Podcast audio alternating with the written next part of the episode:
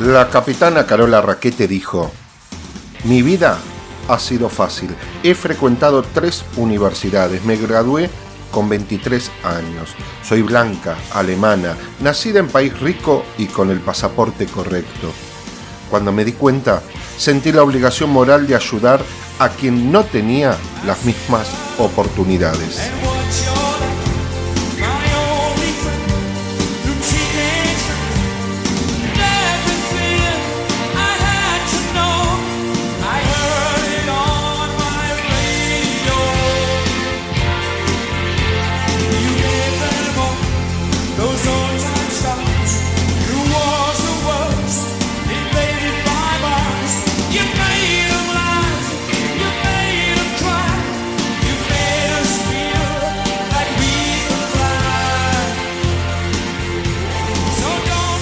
Muy buenas noches, bienvenidos a Lo dijeron en la tele. Les habla Drinkman y como todos los viernes presentamos nuestra visión de lo sucedido en la semana en materia económica, política y judicial. Como así también su tratamiento en los medios de comunicación. Esos que te criaron desde la infancia y fueron acomodando en cada etapa de tu vida a los reyes televisivos que ibas a idolatrar. Esos medios que inflaban y desinflaban a los que veías en el día a día en la televisión para que te encariñaras con ellos y digas, ¡qué fenómenos! ¡Qué fenómenos cuando trataban de putos a los homosexuales o cuando los perseguían!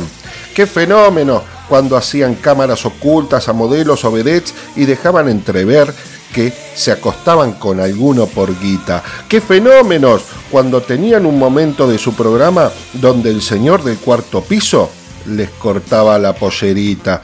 Hablamos de esos mismos medios que hoy te muestran a todos estos ídolos como los hombres deconstruidos, seres hermosos, donde la misoginia no ocupa más un lugar en su comedia. Ni hablar del fenómeno que fuma en tu cara y en lugares públicos y cerrados porque se la banca, porque ese genio se ríe de los funcionarios de turno con chistes creados a la fuerza, que ni él se cree en su editorial, pero que los rematará con las expresiones este pelotudo o son hijos de puta. Ese se creyó el personaje y todos son boludos, menos él. Hablamos de los medios que te pusieron a Fanta como un gran entrevistador, quien pasó de cabaret de vodka al cabaret del Cubo Mágico Channel, operando junto a otros, ¿no? A la medianoche. Y ahora, dentro de ese canal, conduce uno de los peores programas con la dinámica del Hablemos sin saber. Todos estos medios fueron subiendo y bajando fenómenos a conveniencia, según les sirvan o no, para instrumentar el logro de sus intereses. Pero lo bueno de todo esto es que desde hace tiempo la sociedad crítica dejó de tenerlos como fenómenos. Ellos dejaron de ser creíbles y los puso en el armario de objetos viejos e innecesarios. Ahora no llegan a medir ni siquiera nueve puntos. Ni Fanta, ni el cabezón, el gordito golpista, ni la señora de los almuerzos, tampoco su nieta y mucho menos la evasora que quiso copiar a Rafaela Carrá. Ninguno de ellos tiene el más mínimo respeto de parte de la sociedad crítica. La extinción de los dinosaurios es un hecho, pero los medios van a seguir insistiendo con ellos. En el episodio de hoy, medalla de plomo.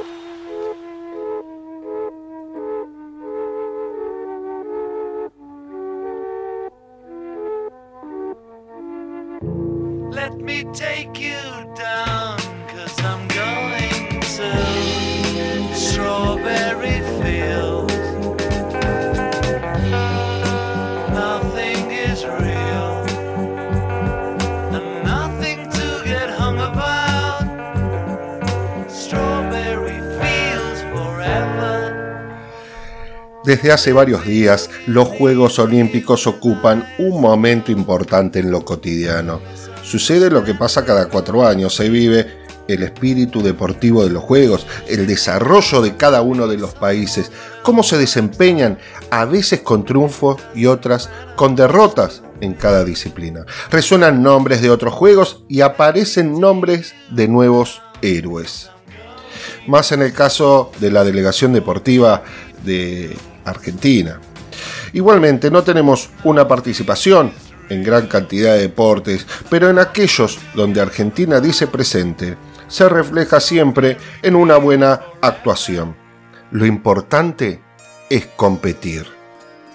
Ahí me empecé a preguntar cómo es que se llega a las Olimpiadas, qué refleja el estar representando deportivamente a tu país. ¿Por qué la emoción de lágrimas de los deportistas al presentarse en el estadio en el día inaugural? ¿Y por qué esa emoción se vuelve aún más fuerte cuando te llevas al final de todo un diploma? Una medalla de bronce, una de plata, la de oro. Creo que todos aquellos que alguna vez figuraron en alguna lista de buena fe, todos aquellos que celebraron con alegría el día de su federación en el deporte que intentaban practicar, todos ellos soñaron y sueñan con la participación en algún Juego Olímpico. A las claras se ve en el caso de aquellos que hicieron de su deporte una profesión, donde se gana mucho dinero. La cumbre de su carrera emocional se verá en el oro de las Olimpiadas.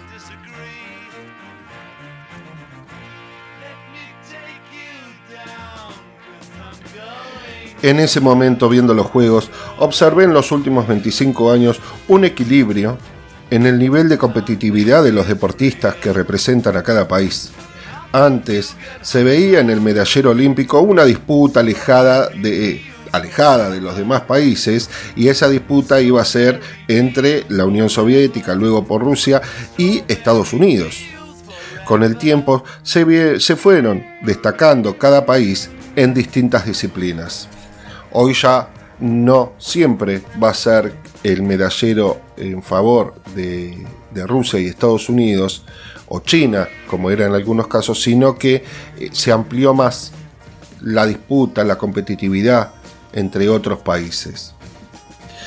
Se empieza a ver que en la mayoría de los países se arriesga y se invierte en la formación de deportistas para competir en la mayoría de las disciplinas posibles. Y ahí me encontré con una cuestión que se merece un debate. La Argentina en 2016 llevó representantes en los Juegos Olímpicos de Río para 13 disciplinas. Hoy, para Japón, llevó representantes para 31 disciplinas. Estamos hablando del doble. Estos números se pueden ver de varias maneras pero me parece que la más acertada está en que llegar o inaugurar una participación en un deporte determinado no se hace de la noche a la mañana, no se hace en cuatro años. Esto implica una inversión del Estado en la diversidad deportiva de manera que sea significativa, con trabajo de muchos años para lograr un nivel de competitividad que permita llegar a esas Olimpiadas. Ahora, ¿por qué hablo de abrir el debate? Bueno, más allá de la pandemia y la dificultad para entrenar, que fue igual para todos los países, en la Argentina nos encontramos con la particularidad de este tipo de cosas. En el año 2009 se creó el Ente Nacional de Alto Rendimiento Deportivo, ENARD. Ese ente, que poseía autarquía y creado a través de la Ley 26.573. La manera en que se financiaba era con un impuesto del 1% a los abonos de telefonía celular. Además, a medida que las empresas aumentaban los precios de sus servicios, crecía el número de dinero que llegaba al ENARD. Luego de ese paso inicial, que duró siete años, y se vio reflejado en la gran cantidad de disciplinas que llevamos a estos Juegos de Japón, en las cuales se presentó Argentina, a partir de 2018 el gobierno de Fatiga hizo lo suyo, mediante la ley 27.430. Hizo una modificación en esa ley, mediante la cual la fuente de financiamiento del Ente Nacional del Alto Rendimiento Deportivo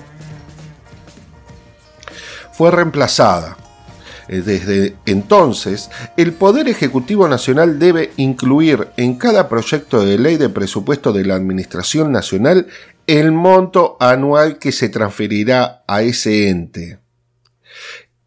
Imagínense cómo fue decayendo el financiamiento en las distintas disciplinas porque antes existía una carga impositiva específica fija para financiar directamente al ENARD. Pero desde el año 2018, desde el gobierno en el gobierno de Fatiga, quedó el otorgamiento de la partida presupuestaria a discreción del Poder Ejecutivo Nacional al momento de que envía el proyecto de ley de presupuesto de la Administración Nacional que se vota cada año en el Congreso. O sea, dejaron el deporte argentino en las manos de quien en ese momento era el ministro de Hacienda, del señor Duhovne.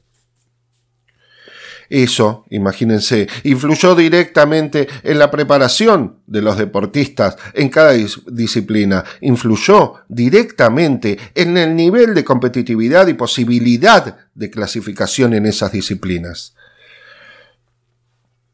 También existe como factor determinante el grado de atención que se le da a los deportes a nivel social en la Argentina.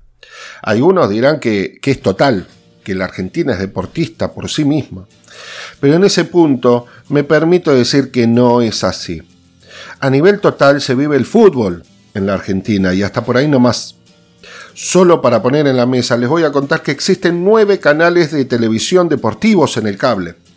De esos canales se ocupa un 50% en la transmisión de partidos de fútbol, de viejos, de otros años, de Copas Libertadores, de Sudamericana y de las distintas ligas europeas. En este caso no te estoy contando los partidos del torneo local que se están jugando ahora de primera división porque es pago, quitando el tema de caso especial que hay ahora en la pandemia.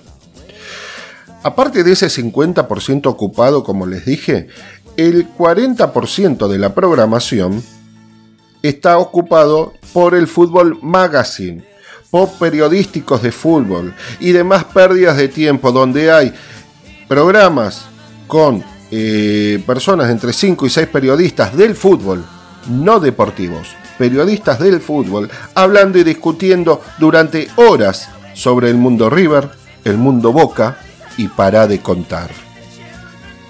El último 10% lo vamos a ver en su mayoría con transmisiones de la UFC, que está de moda, el vóley, el básquet, el tenis y ahí también para de contar. Entonces, ahí tiene la respuesta de por qué aparecen los haters cuando algún deportista nuestro no gana y desde el sillón de su calza, con la panza frustrada, los acosan y les dicen barbaridades. La respuesta te la da el desfinanciamiento que se intentó a partir del 2018 con fatiga en el ENARD. La respuesta a la pregunta y al debate que planteo te la da el consumo de estos programas de Hablemos sin saber del fútbol que de deporte no tienen nada esa respuesta es la baja participación de la Argentina en las distintas disciplinas de los Juegos Olímpicos.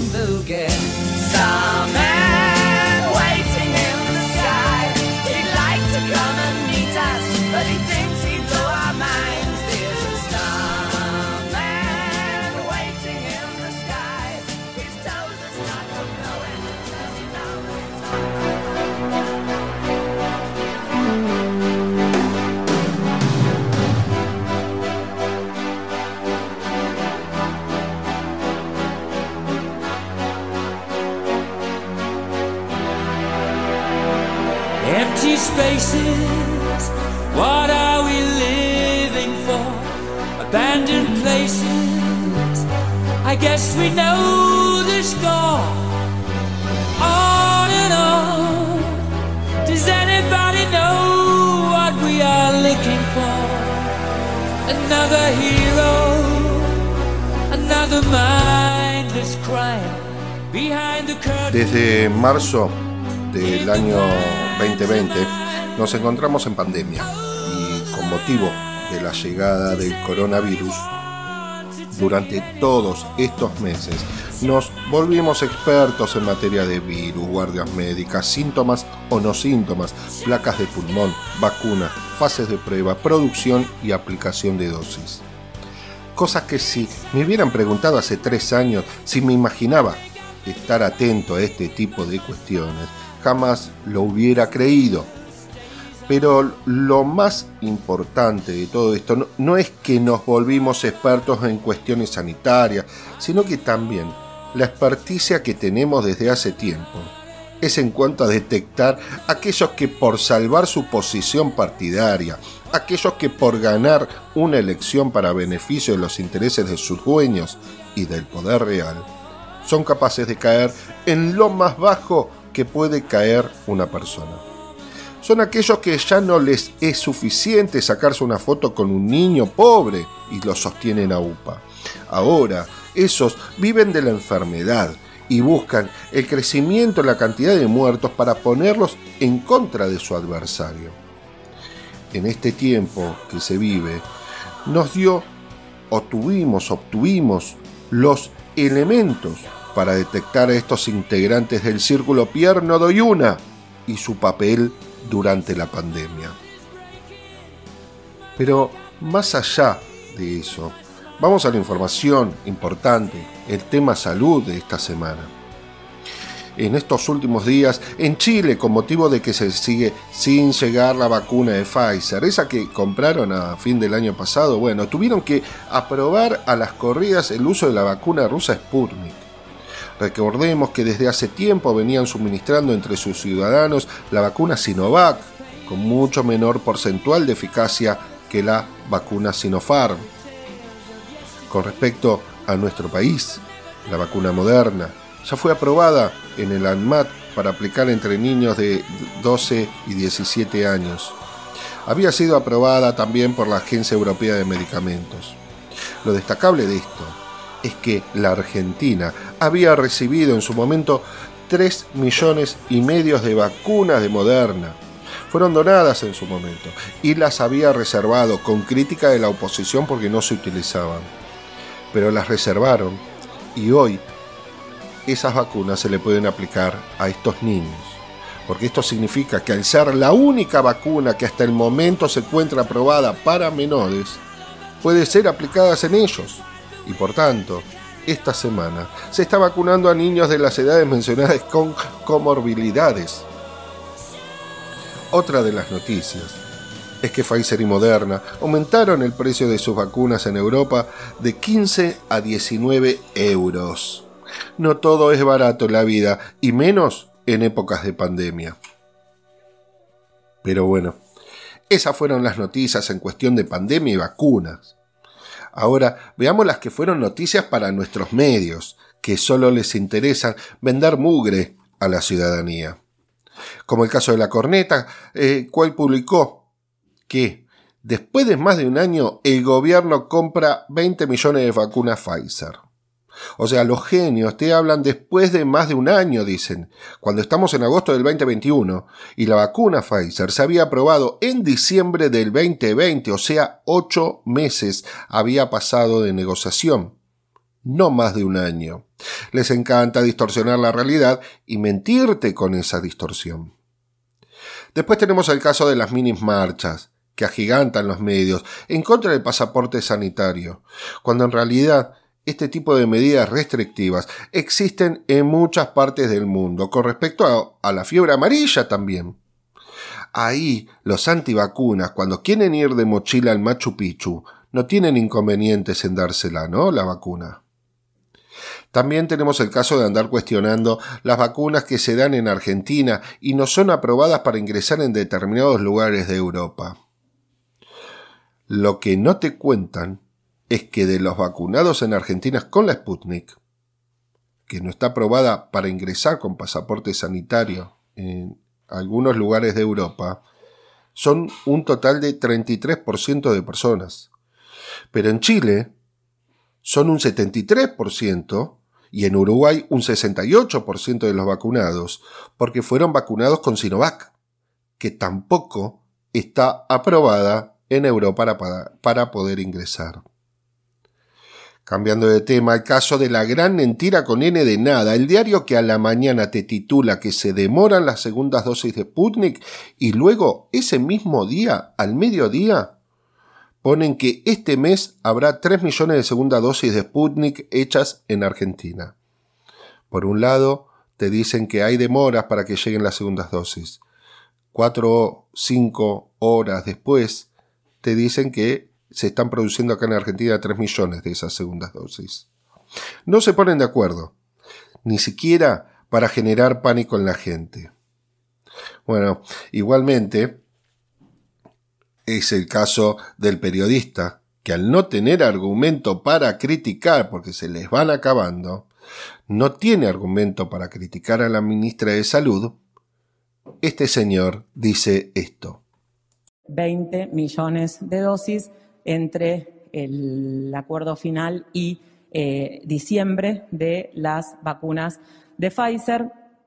De las vacunas de Pfizer que estamos firmando ahora, que estoy leyendo porque no sé lo que voy a decir. Yo, Tarzan, tú, Jane. La comunicación es parte del profesionalismo en la política. Si no sabe hablar, que ponga otro. O mande una gacetilla, sería más simple. Si la ineptitud, si la ineptitud fuera un delito en la Argentina, ¿cuánto trabajo tendrían los jueces y los fiscales? Bueno, con el tiempo se les va acabando el material para desprestigiar, para criticar, para mentir. Viven con el doble discurso de que en la ciudad de Buenos Aires, en Córdoba, la provincia de Córdoba, está todo bien y se va a abrir la presencialidad total en las escuelas y después tienen el otro discurso del pánico sobre la gente mayor en cuanto a que no hay segundas dosis de vacunas.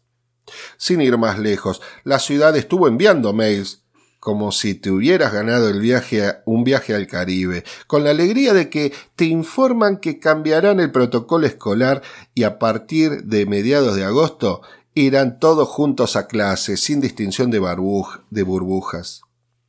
La ciudad de Buenos Aires, con 35 casos de variante Delta.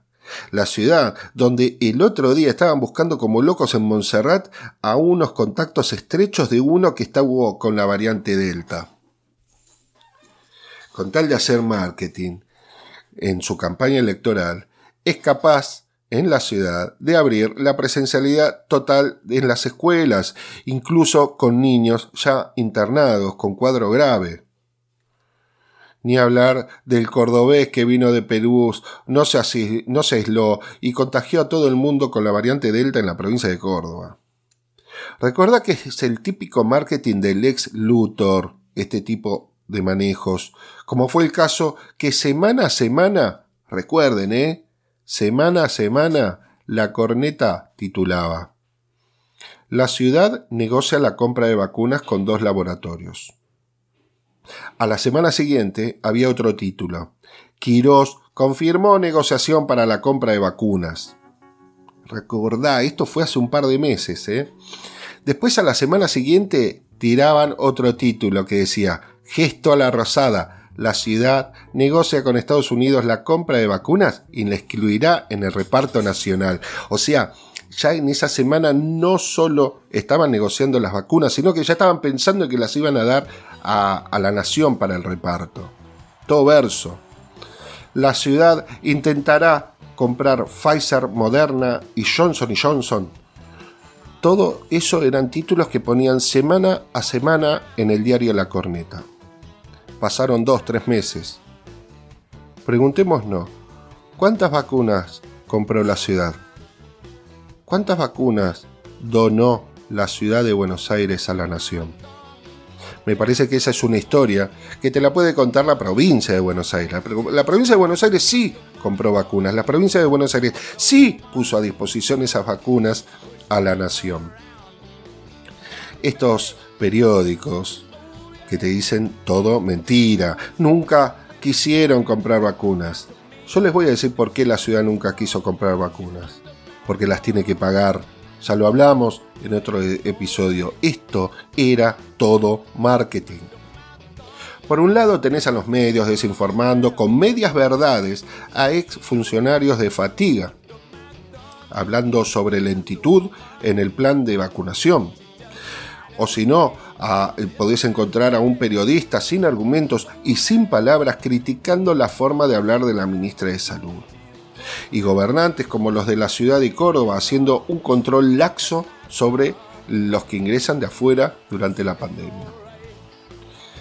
Por el otro lado, vas a tener gente laburando desde el minuto cero para frenar contagios, para tratar enfermos, para producir vacunas, para traer vacunas, realizando controles sanitarios sobre los que vienen contagiados del exterior, defendiendo en la justicia las políticas de control de ingresos al país frente a los que presentan habeas corpus para, para poder volver.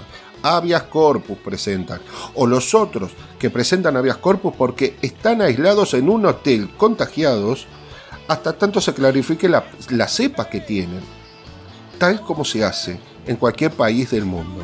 Acá no, acá te presentan un habeas corpus, como si estuviesen presos.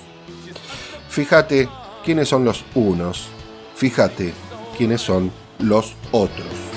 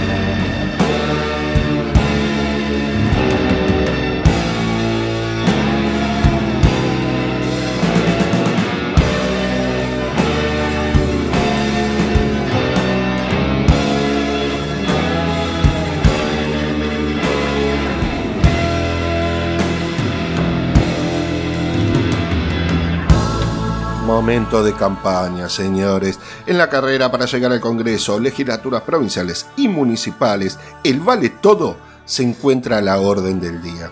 Cada uno de los candidatos vive la campaña como si estuviesen en los Juegos Olímpicos de Tokio y por tanto verán las estrategias más alocadas con tal de ganar un voto más. Ni hablar de los medios en el acompañamiento de esa campaña, política de la oposición, metiendo muy de vez en cuando alguna pregunta incómoda, pero leve al fin, con tal de no dañar el frágil camino que tienen para seguir algún puesto en el Congreso. Todo muy normal en las no propuestas de estos candidatos que solo buscarán marcar agenda con la estupidez y tratarán hacer de la política un mundo raro, donde es malo vivirla, vivirla para ellos, ¿no? La política, porque para ellos, o el mensaje que da, la política es vivir del Estado. Pero se sacan las pestañas para estar ahí, con la excusa de que traen la nueva política. Amigos míos, falacias totales que veremos a continuación.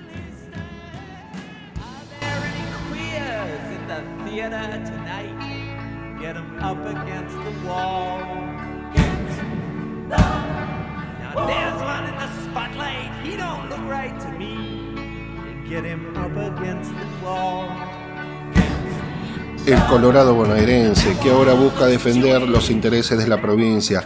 Ese que como vicejefe de gobierno de la ciudad y jefe de la policía de la ciudad, puso el grito en el cielo y fue la justicia junto al ex Luthor cuando se le quitó desde Nación un punto de coparticipación para atender el reclamo de la policía de la provincia eh, de Buenos Aires. ¿Se acuerdan en el 2020?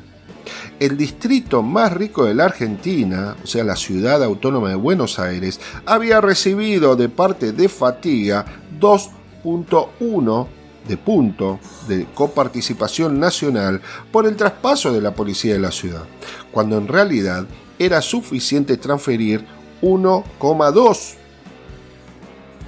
El tema era que Fatiga les había dado un punto de más y por tanto Alberto Fernández intentaba equilibrar las cosas.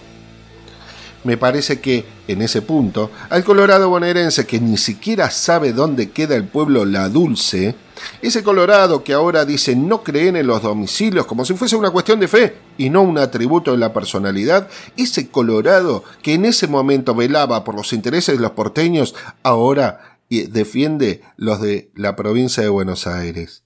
Sos un cara dura.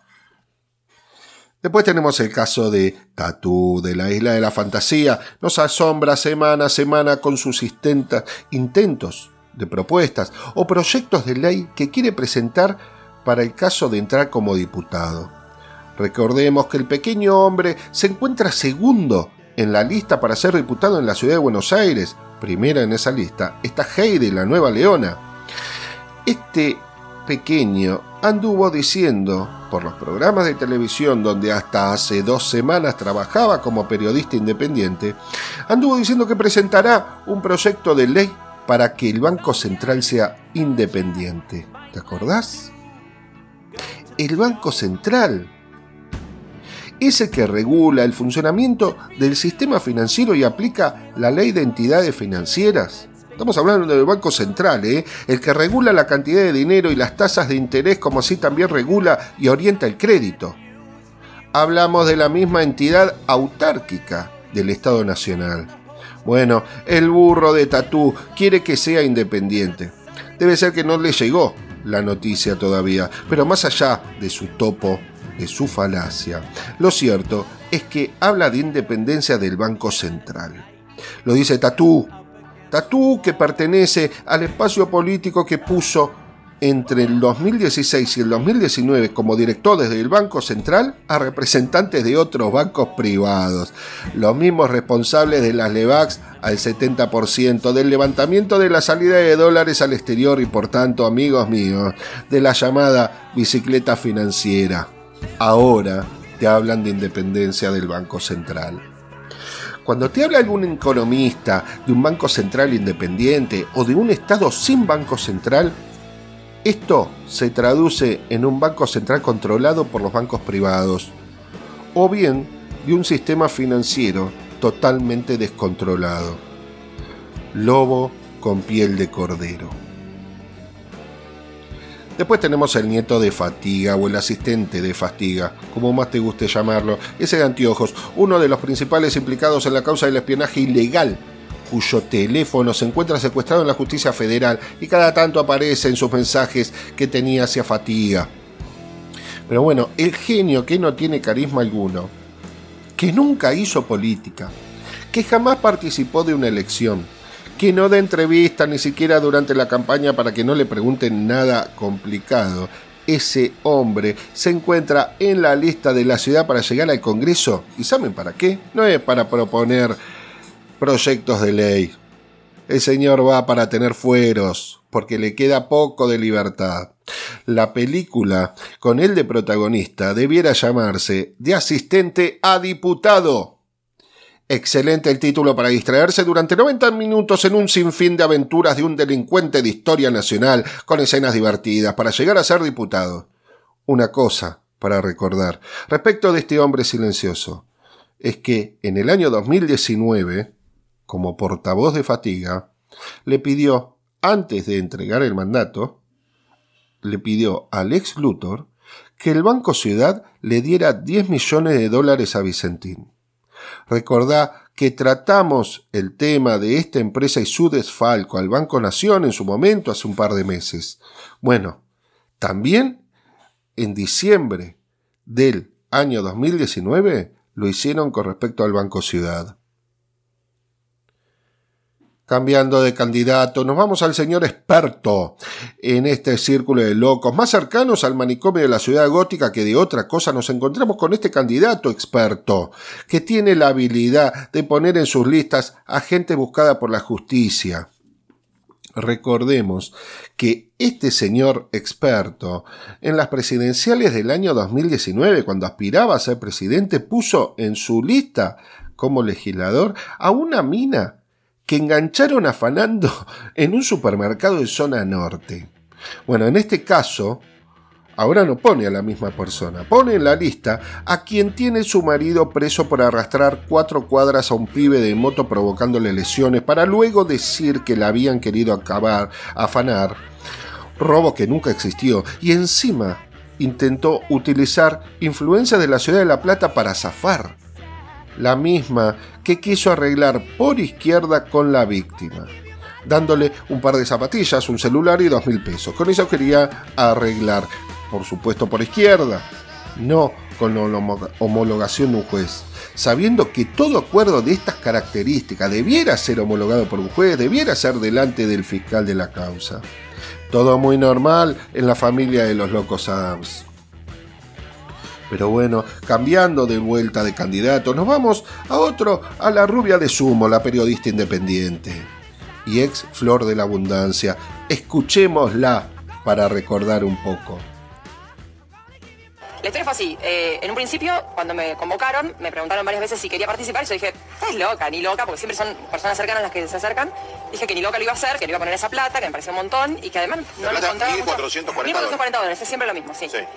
Pero después empecé a ver que las personas que a mí me invitaron, o sea, dos personas cercanas, conozco realmente mucho, eh, les fue bien. Llegaron a hacer el- al- hasta el centro, o sea, a hacer agua, centro al centro del, del mandala, ¿Qué de es esto? telar, Sí. y eh, recibieron esos ¿Cuánto? 1.440 dólares por 8. Es mucha plata, Es mucha 2.000 plata. dólares. Y vi que los recibieron, y sé que los recibieron. Y dije, bueno, probamos a ver qué, qué pasa con esto. El tema es que no es solo el dinero. El dinero es lo, por la, la razón por la cual la mayoría entramos a, a esto. Pero también son... O sea, vos no querías entrar y vos entraste cuando viste que la amiga que te convocaba había cobrado 12 mil dólares. Exactamente. Entonces Dos entro. personas, no una, Ah, dos personas. que cada una había cobrado esa plata. Exactamente. Y esa plata la cobraron. La cobraron y estoy 100% segura. O sea, no, no... Vos cuando entras, mira, esto, esto funciona de esta manera. En este caso, la rubia de Sumo se presenta como candidata a senadora por la provincia de Santa Fe, en Juntos en el Circo. Eh, creo que no sale del asombro cuando termina de caer uno al enterarse de alguna barbaridad y luego aparece una candidatura de estas características. La que no sabe distinguir o no supo distinguir en su momento lo que es un ardid o un engaño para desapoderar a otro de algo como en el caso de la flor de la abundancia. Ahora se presenta como candidata senadora. Yo creo que después de votarla se perdería todo derecho a decir algo siquiera. Después de votarla no te podés quejar de nada. Creo, tal vez, que en la provincia de Santa Fe la voten aquellos que dijeron en algún momento todos somos Vicentín y luego van y escuchan el programa rural del Radio Bartolomé los sábados a la mañana, ¿no? Pero bueno, son esos candidatos que se nos ofrecen en otras provincias. Pero volviendo acá a la ciudad, tenemos el, eh, el otro candidato del espacio del Bulldog. El momento del señor Bulldog, quien se atrevió el otro día a decir que el número 30.000 al referirse a los desaparecidos era un número inflado. En estas instancias donde uno se queda sin palabras ante tanto cinismo, solo se puede afirmar y reafirmar que el no saber la cantidad es una denuncia en sí misma, señor. Uno se pregunta si es necesario seguir esperando en la presentación de un proyecto de ley en contra del negacionismo que tipifique como delito este tipo de conductas, la de expresar estas barbaridades. Por el otro lado, tenemos otro candidato, el neurocirujano, que cada día está más cerca de ser Claudio María Domínguez que, candidato a diputado. Pero más allá de eso, el hombre negó el otro día haber participado en el gobierno de Heidi. Y pobre, su mentira no llegó siquiera a las dos horas, porque luego de ese tiempo ya estaban pasando por todos lados el video donde lo presentaban como colaborador de Heidi durante la gobernación de ella en la provincia de Buenos Aires. Pero bueno, son cosas que pasan. Miente, miente, que en algún momento te olvidas de lo que mentís. Después tenemos el caso de la joven argentina. Número 7 en la lista de Heidi. Vamos a escucharla a la re heavy, re jodida. Cuando yo digo que este es el peor gobierno del 83 para acá, es porque cosas que sabíamos en el siglo XIX hoy están siendo desafiadas. Sin ninguna razón, creencias, es místico, es religioso. Esta mina en su momento grabó, ah, perdón, habló de atropellar a un grupito de estudiantes del Pellegrini. Esta mina habló infinidad de veces en favor de la soberanía británica sobre las Islas Malvinas. Esta mina es un quilombo total y es candidata a diputada, presentada por Pato, la presidenta del Partido Amarillo. Después de sus declaraciones, que se averiguaron de hace unos años, eh, apareció Heidi diciendo que no es tan así lo que ella dijo hace muchos años, pero que ahora no lo cree. Escuchémosla. Conocí a Sabrina en, en, este, en esta campaña es, primero quiero decir, es una persona que me merece mucho respeto, investigadora de la UBA, becada por el CONICET en doctorado, en postdoctorado. Y, ese es un tuit de hace 10 años, en un contexto determinado. Más allá de eso, ella hizo lo que había que hacer. Se, se disculpó, lo explicó, eh, nos lo explicó a todos los que éramos parte de esa lista, con lo cual creo que hoy lo importante que la gente tiene que saber es que no hay un solo candidato de la lista de Juntos por el Cambio que ponga en duda la soberanía de Argentina sobre Malvinas. Ahora, ¿vieron cuando Guido Casca dice está mal pero no tan mal? Bueno, lo que dice esta mina, la candidata de Hedy, está tan mal que hasta Dr. Fey Charuto dijo que es una barbaridad. Luego le tiraron como que se evaluaba la posibilidad de pedirle la renuncia y ella misma dijo que en el Congreso defendería los intereses soberanos del país en Malvinas. Por supuesto, mentira total. Mentira total, como hacen todos ellos, como Heidi la Leona, que ella está creando un punto aparte, ¿no? Un mundo aparte, Heidi. Ella tiene un espacio dado en una dimensión desconocida que solo ella entiende. Es el lugar donde lo que pasó no pasó para Heidi y en ese lugar donde lo que va a pasar no pasará. Medio raro, pero escuchémosla. Mauricio Macri no está hoy acá con nosotros pues está varado, como miles de argentinos, a los que todavía no se les respondió cuándo van a volver a su país. ¿no? Eh, es uno más, no se metió en la cola de nadie, no se salteó la cola, ¿no? Digo, esa es la. Acá, acá no estamos parados hoy, no es que Mauricio no está en la campaña. El gobierno todavía no le dijo cuándo va a volver. Y creo que él es parte de este espacio como somos muchos, y expresa y representa a muchos argentinos que lo siguen acompañando y que están de acuerdo con su gestión. Y Juntos por el Cambio es un espacio amplio, eh, que tiene valores en común. No quiere vivir de la política. Eh, esta chica no quiere vivir de la política, dice. Quien en 1996 trabajó en el Ministerio de Relaciones Exteriores. No quiere vivir de la política, quien en 1997 trabajó en el ANSES, 1998 en la Secretaría de Desarrollo Social, 99 asesora del PAMI, 2003 directora de la Comisión de la Mujer, Infancia y Adolescencia de la Legislatura porteña, 2007 legisladora de la ciudad, 2008, 2008 ministra de Desarrollo Social, 2011 vicejefa de gobierno de la ciudad, 2015 gobernadora de la provincia de Buenos Aires, 2021 candidata a diputada por la ciudad. Ella no quiere vivir de la política, pero lo hizo desde el año 96 y ahora se presenta como candidata para seguir viviendo de la política, como ellos dicen. Ellos lo ven de esa manera. Para ellos no es hacer política, porque en realidad, como lo vimos en el episodio pasado, ellos hacen marketing y viven de la política. Ahí está el mensaje que quieren instalar. Ahí se evidencia que no tienen vocación de servicio haciendo política. Y cobrar luego por ese trabajo, como cualquier persona si vivís de eso. Ellos no prestan servicio. Ellos hacen marketing y cobran. En el otro caso vamos a tener al intelectual, de este partido de Juntos en el Circo, odiador serial de, de peronistas, ahora pasará a ser directamente el señor misógino. No le cabe otra. Misógino por esto. Una casta política que no se siente obligada a nada o al menos a muy poco. Imagínate que es una casta política peronista que impensable en cualquier otro partido y me permito decir que estos escándalos sexuales alrededor, porque la vida privada es la vida privada, pero la residencia presidencial es la residencia presidencial. Escándalos de este tipo. No sé si eran sexuales estos. ¿eh? Bueno, escándalos de este tipo, ¿sí? Ha habido con Perón, con Menem y con Alberto Fernández.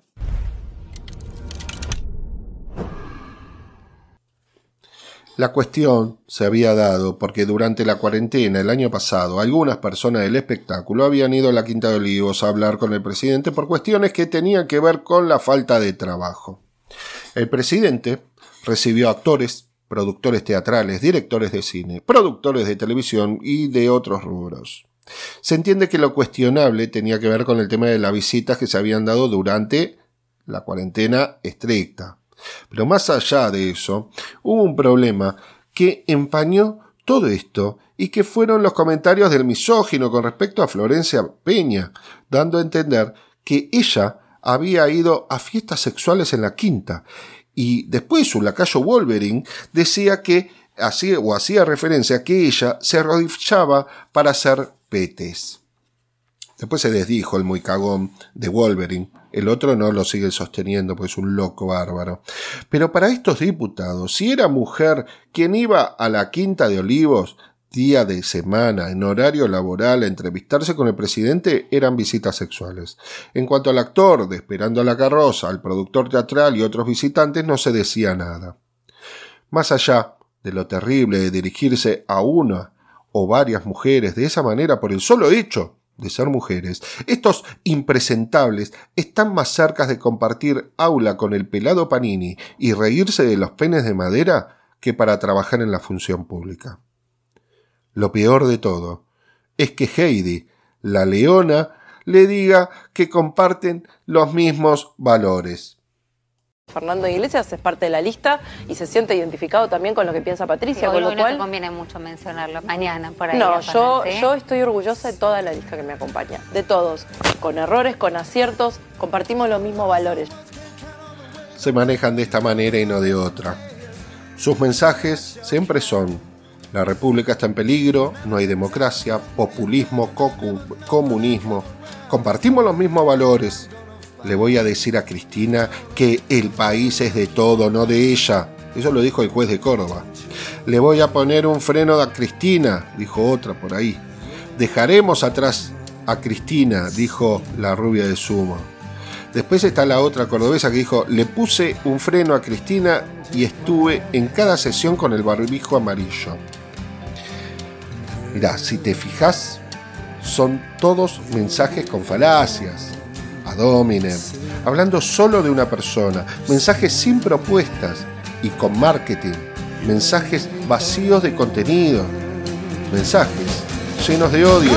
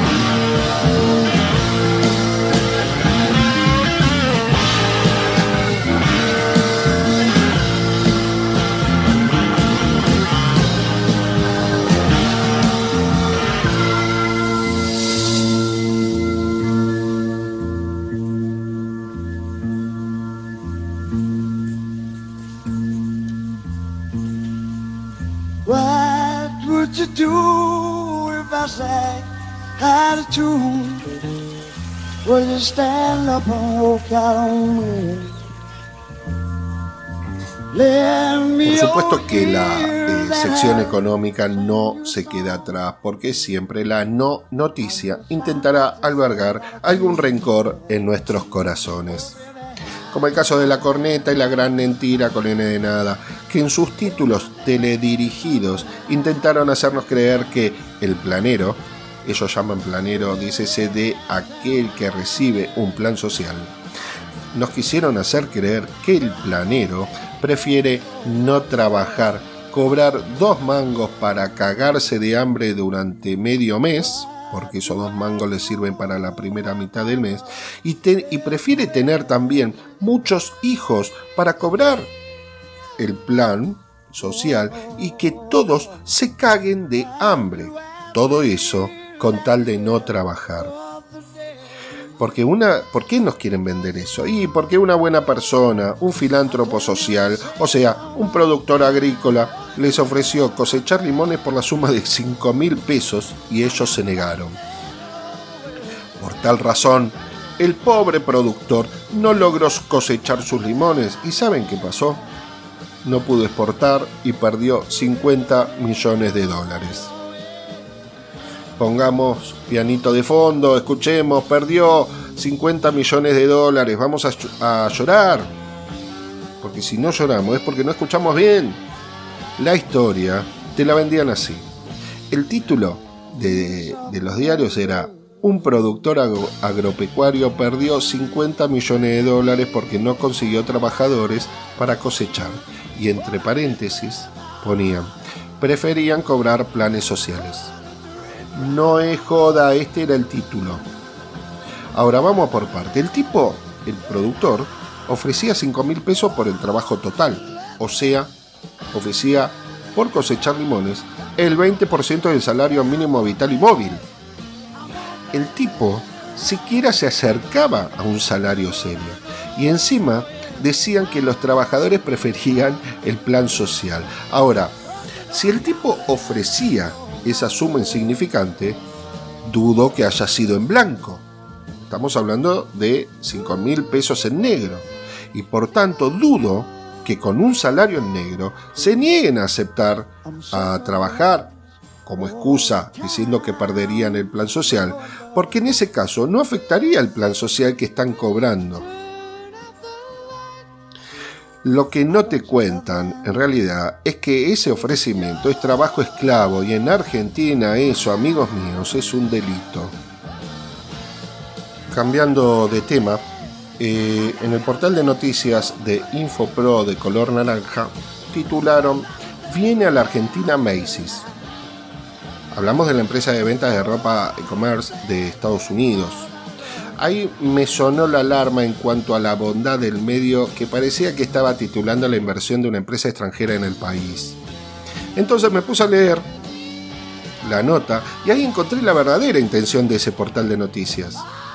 Ellos titulaban que la empresa venía del país, pero en la supuesta nota contaban que la, página de venta online, tienda mía, es una página del Uruguay que vende por internet en Argentina y comenzaría a ofrecer los productos de Macy's en su web. Entonces, era mentira que venía la empresa Macy's a la Argentina, era mentira que iban a abrir locales de Macy's en la Argentina, era mentira que fabricarían ropa en la Argentina. La única verdad es que la nota era una propaganda pagada seguramente en negro de, parte de la página de ventas de este sitio web y la estaban publicitando. Es increíble. Como si te distraes un segundo, te la mandan a guardar siempre. Siempre la connivencia de los medios y grandes empresas y formadores de precio, ¿no? Como el caso de los medios, que te informan para crear bronca la pérdida del productor de limones, como lo mencionamos recién. Pero no te cuenta que Don Alfredo, el del supermercado que presenta ofertas de descuento del 70% en la compra del segundo producto, estafa total, y que además su eslogan dice que te conoce, ese patriota se presentó en la justicia para no pagar el aporte solidario. Este tipo El jugador del pueblo que tiene serie propia y otros más, siempre dando nota con este tema. Infopro también, de color naranja, continúa en sus conclusiones de poco rigor científico. Como el caso del título que decían cada vez más argentinos prefieren que las empresas públicas estén en manos de la gestión privada. Muero por ser mosca y está en alguna reunión de redacción de ese editorial para ver cómo elaboran sus notas, cómo llegan a esas conclusiones, cómo hacen las encuestas, para ver cuáles son esos argentinos que tienen esta preferencia. Siempre va a ser así. La noticia será el caso del triste caso de productor agropecuario de la llegada a la empresa que no es y te meto una publicidad encubierta de otra empresa para cobrarla en negro. No te cuento sobre los empresarios que patean en contra del país y te meto el mensaje de lo que quiere la mayoría para que creas que es así y putees todo lo que es estatal. Pero falta lo más importante. Falta el caso de Don Ejemplos en Manal en cuanto a la economía y su explicación de la economía argentina y la mala gestión del gobierno mediante los ejemplos, lo didáctico para expresar una burrada con otra burrada. Porque de alguna manera Don Ejemplo Semanal cree que el que lo está mirando o el que lo está escuchando es un idiota. Mala idea, al mismo tiempo andar en un velero y, izar las velas y tirar las anclas, porque eso es tensar el elástico y, en algún momento o se rompe, con lo cual queda a la deriva. Bueno, un día el ancla se va a soltar y va a alcanzar al barrilete. Digamos, no hay una hoja de ruta, un plan de, navegación, ¿cómo se llama en, náutica eso? Una, no sé, una, carta, de navegación. no hay una carta de navegación que dice, bueno, ¿cómo vamos a converger para llegar, para llegar al puerto? ¿A qué velocidad? Improvisamos ahí en la tormenta. Entonces hay un plan primavera. Lo malo que me parece que después de esta primavera viene un invierno, no un verano. Entonces, si eso es así, ese invierno probablemente se adelante, porque antes del invierno viene el otoño, no la primavera. Entonces vamos a estar seguramente en el próximo trimestre tirando anclas, pero con cabos sueltos cuando vos vas al médico y el médico te dice, tenés alto colesterol, y te dice, y, pero y bueno, puede ser porque tenés, eh, comes grasa, grasa saturada, puede ser genético, puede ser que no haces este, actividad física, y el médico te dice, no, tiene que dejar de tomar sol. Te vas más preocupado que un médico que en lugar de ponerte el estetoscopio te, te, pone un, no sé, que usan los curanderos para medir, este, para, diagnosticar. Digo, cuando el científico a cargo, en este caso el funcionario, este, usa, eh, no, usa la ciencia y usa el centímetro en la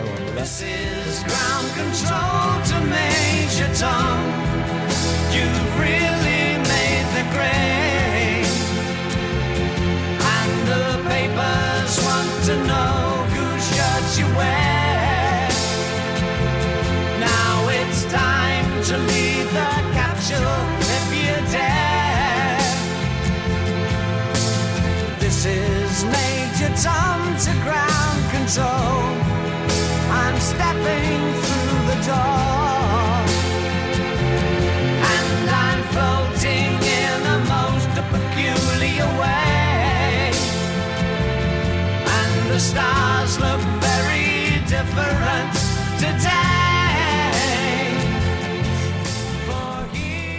El recuerdo de nuestra historia, la mención de los acontecimientos que fueron parte de la vida de esta nación y de cada uno de los años que la maduran, hace que no olvidemos la identidad de este país.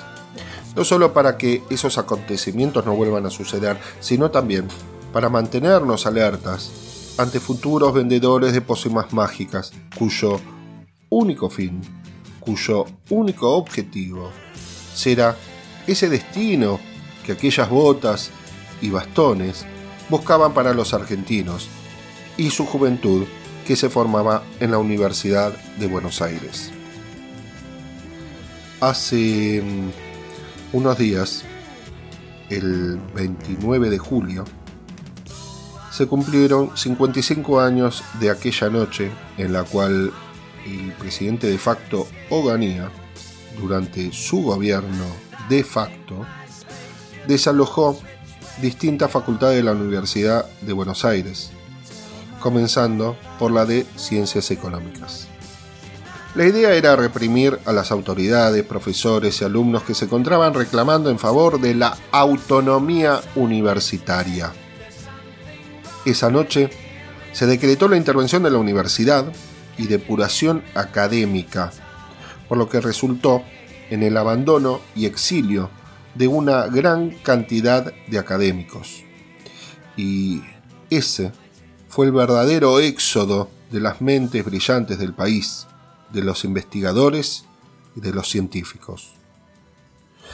Para ponernos en autos, luego del golpe de Estado al gobierno de Ilia, recordemos que en esas épocas, antes del golpe de Estado, se veían a las viejas copetudas con tapados de piel y carteles que decían queremos libertad. Entonces, Onganía toma por la fuerza el gobierno en junio del año 1966. Y ahí comienza con un sinfín de atentados contra la ciudadanía y el Estado de Derecho. Entre ellos, bueno, la abolición de la Constitución Nacional, que fue reemplazada por el Estatuto de la Revolución Argentina. Se disolvió el Congreso, se disolvió la Corte Suprema de Justicia de la Nación, se intervinieron las provincias y se prohibió la actividad de los partidos políticos. Al mismo tiempo, se preparaba un llamado a los claustros universitarios para defender la autonomía universitaria ante tanto avasallamiento. Junto con eso, la declaración del no reconocimiento de otra autoridad de la Facultad de Ciencias Exactas y de la UBA que las que legítimamente se encontraban cumpliendo su cargo. Todo ello en razón del decreto militar 16.912 que establecía la intervención universitaria y ponía fin a su autonomía. Se pretendía subordinarla al Ministerio de Educación de la Nación. Buenos Aires, Córdoba, Tucumán, La Plata, esas universidades renunciaron.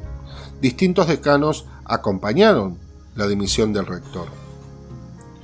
La universidad era el último eslabón que combatiría con uñas y dientes el prestigio de su academia y autonomía, y más precisamente fue la Facultad de Ciencias Exactas, de la mano de su decano. Rechazaron el decreto del gobierno de facto y resistieron la intervención junto a profesores graduados y alumnos.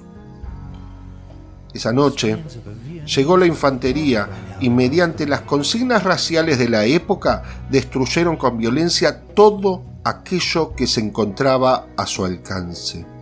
Golpearon sin parar a los resistentes, simularon fusilarlos, los humillaron, los torturaron. La intervención asumió con la frase la autoridad está por encima de la ciencia. Recordemos y festejemos a Eudeva. Recordemos y festejemos el CONICET. Recordemos y festejemos la máquina clementina. Recordemos y devolvamos aquello que la universidad nos dio.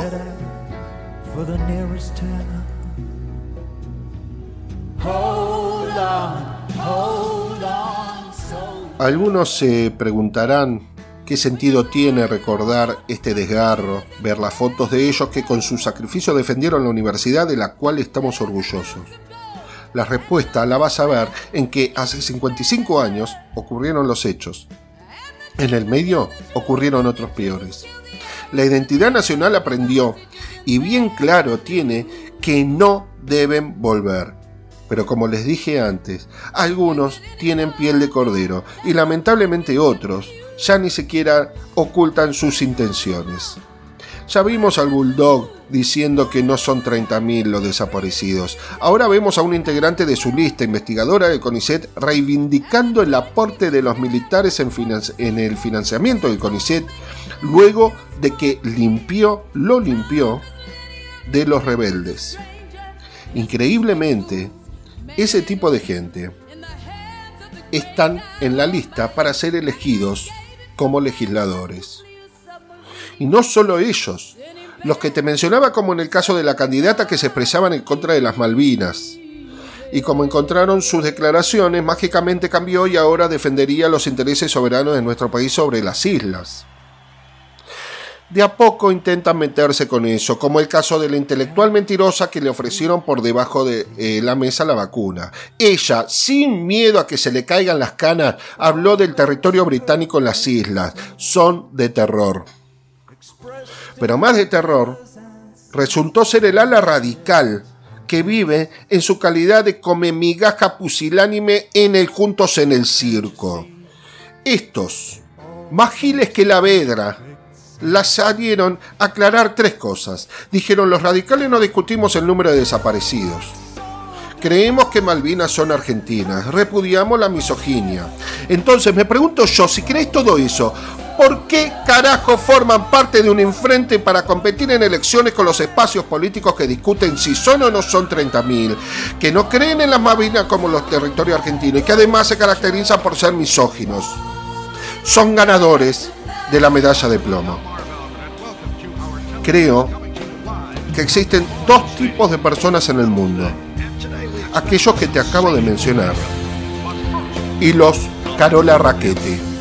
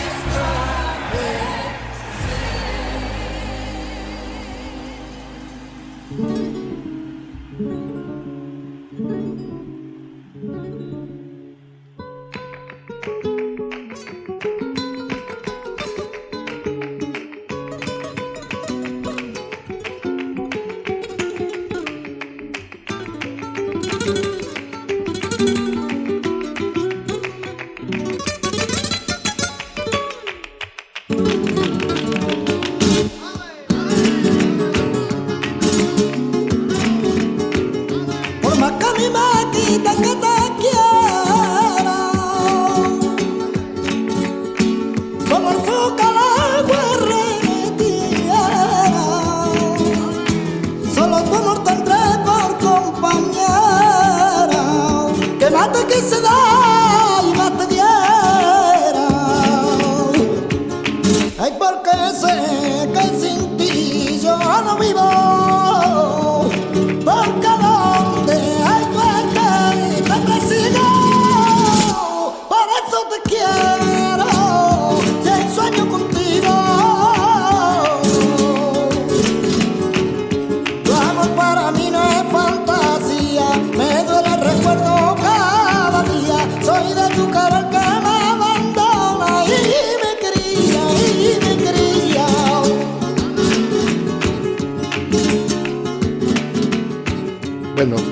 estamos llegando al fin de este episodio de Lo dijeron en la tele, este décimo octavo episodio en el cual estamos eh, compartiendo con ustedes toda la información que se recibe en la semana y tratando de hacer un análisis un poco más exhaustivo eh, y crítico en relación a lo que nos regalan los medios en el día a día.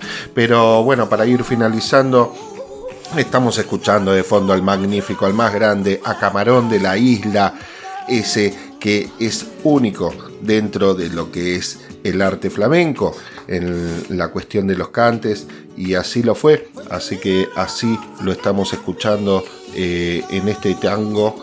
Eh, tu amor para mí no fue fantasía, es, es hermosa la letra y es buenísima compartirla con ustedes. Así que mientras estamos escuchando a Camarón y que próximamente les, les prometo tratar de hacer una biografía de este gran cantador, eh, vamos a ponernos a cocinar un poco. Y para cocinar, lo que vamos a tratar de hacer hoy primero es abrirnos una buena botella de vino espumante. ¿Por qué? Porque vamos a cocinar pulpo a la gallega. Entonces, cuando hablamos de vino espumante, tenemos que hablar de esos vinos con, eh, como se dice, con carácter expresivo, ¿no? Como el caso del Pinot Grigio. Bueno, esa es la característica que estamos buscando, algo bien seco. Y eso es lo que vamos a hacer ahora mientras abrimos este vino espumante y nos dignamos a cocinar un buen pulpo a la gallega. Entonces, bueno, todo, la parafernalia de ir a comprarlo, de conseguir un buen pulpo, por lo general, bueno, estamos en Argentina, así que un buen pulpo español va a venir congelado, pero vamos a conseguir un, pulpo como la gente, de kilo, kilo, kilo y monedas, por ahí kilo y medio con, con, el, hielo, ¿no? De estar congelado. Lo que vamos a hacer es descongelar ese pulpo y te voy a contar cuál es el secreto de hacer el pulpo a la gallega. Lo más importante, porque es un plato sumamente sencillo, pero lo más importante es tener una cacerola grande con agua hirviendo, sin sal.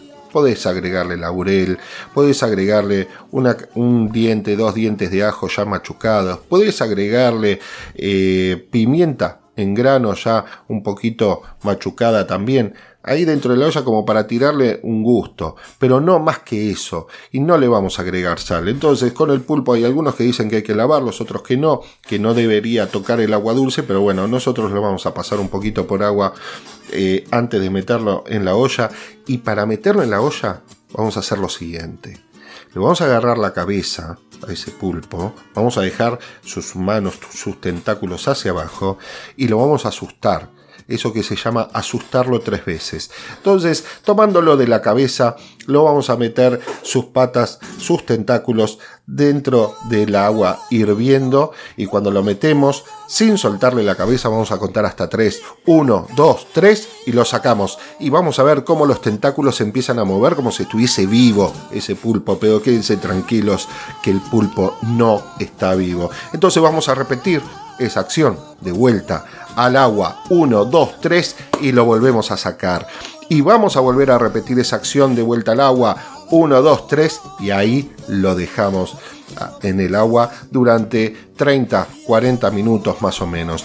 ¿Cuál es eh, ¿Por qué es este secreto? Que de secreto no tiene nada, pero ¿por qué esta eh, técnica de asustar al pulpo? Dos cuestiones. Para que no nos salga gomosa la carne y la segunda para que la piel no se pierda a medida que se va cocinando, sino que se pegue bien a, su cuerpo. Así lo podemos, en el momento que lo vayamos a, comer, lo podemos comer con la piel y todo el pulpo. Pero bueno, como les dije, lo vamos a tener entre, le calculamos más o menos, depende el peso, entre 25 y 40 minutos. Eso lo vamos calculando a ojo y una vez que pasó ese tiempo y que ya entendemos que está cocinado el pulpo, apagamos el fuego y lo dejamos 20 minutos más con el fuego apagado dentro de la cacerola.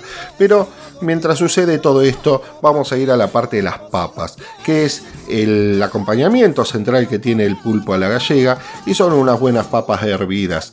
Esas papas podéis hacerlas de varias maneras, lo más importante es que eh, después queden rodajas de más o menos medio dedo, de un, de un centímetro de, grosor.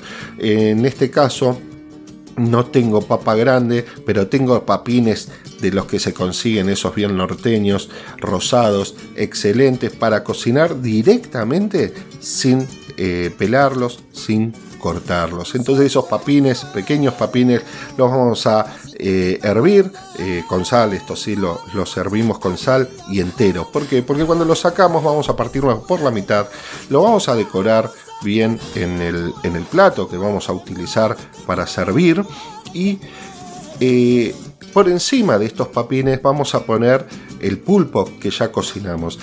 ¿De qué manera? Y si tenemos una tijera mejor va a ser mucho más fácil, si no con cuchillo se van a cortar los tentáculos desde la cabeza del pulpo y de eh, cada uno de los tentáculos se van a cortar bocados como si estuviésemos cortando un salamín, bueno, pero un poco más grueso y en diagonal.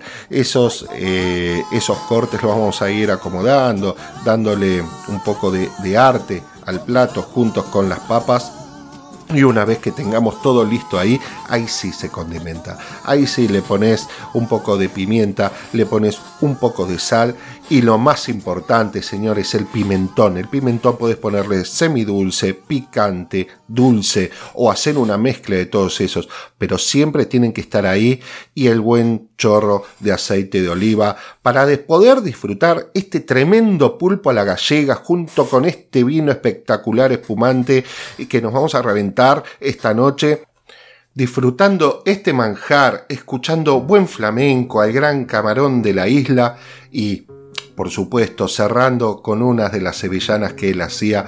Eh, vamos a cantarle a la nana para que el niño se duerma. Así que, amigos, amigas, muy buenas noches. Hasta la próxima. Vamos a cantarle la nana. Vamos a cantarle la nana para que el niño se duerma para que el niño se duerma. Vamos a cantarle la nana, vamos a cantarle la nana, vamos a cantarle la nana para que el niño se duerma. Para que el niño se duerma, le cantaremos la nana, le cantaremos la nana, le cantaremos la nana y fandanguillo de huerva. La otra tarde en el rocío se vieron tía y huerva. La otra tarde en el rocío se le apareció la Virgen y al lado la bendeció.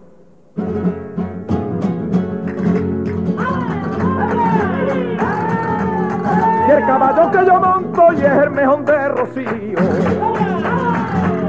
Y es el mejor de Rocío y el caballo que yo monto y el caballo que yo monto y el caballo que yo monto y es el mejor de Rocío es el mejor de Rocío y yo me siento orgulloso, y yo me siento orgulloso, y yo me siento orgulloso de un caballo como el mío.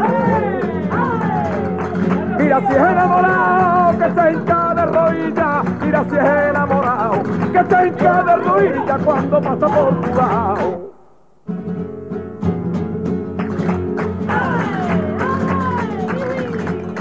Con ese pañuelo blanco que te pones en el cuello que te pones en el cuello con ese pañuelo blanco, con ese pañuelo blanco, con ese pañuelo blanco que te pones en el cuello. Que te pones en el cuello, te la regalo mi madre, te la regalo mi madre, te la regalo mi madre, que sabe lo que te quiero. Siempre lo voy buscando, aunque a ti no te lo digo, aunque a ti no te lo digo. Si con el pañuelo blanco te quiere casar conmigo.